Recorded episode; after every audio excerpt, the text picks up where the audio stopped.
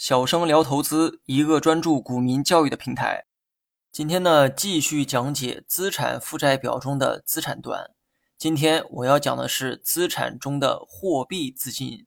货币资金属于企业的资产，严谨点说，应该是流动资产。货币资金在分析财务时扮演着很重要的角色，它呢可以用来衡量企业的抗风险能力。那么，先来解释一下何为货币资金呢？官方解释为以货币形式存在的资产就叫货币资金，或者啊，你也可以反过来理解，某种资产它以货币的形式存在，这种资产就是货币资金。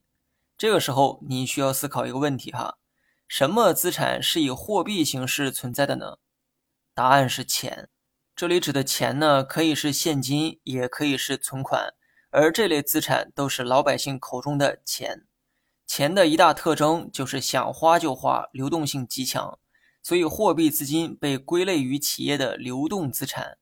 货币资金可以衡量一个企业的抗风险能力。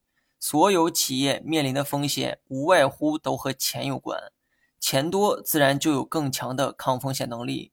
这里呢需要区分一个概念哈，企业的资产多不代表钱多，但是货币资金多是真正意义上的钱多。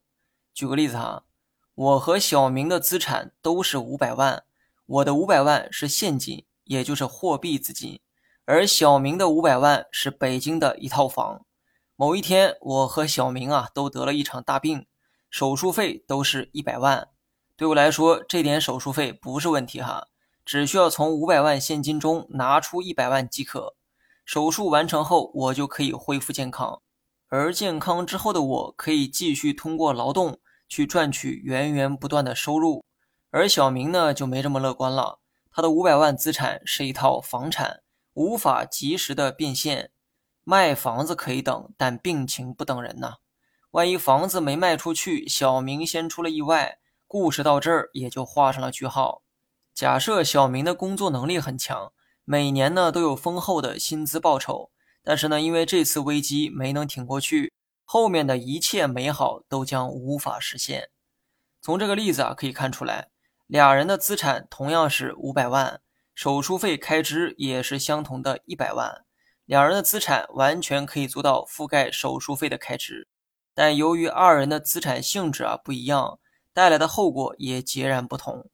如果把两人想象成两家公司，那么小明的公司因为没有足够的货币资金，将面临破产。即便小明的公司经营一切正常，但因为这次的危机，公司再没有了持续经营下去的机会。你可能会问：如果小明及时卖掉了房子，危机是不是就能完全解除？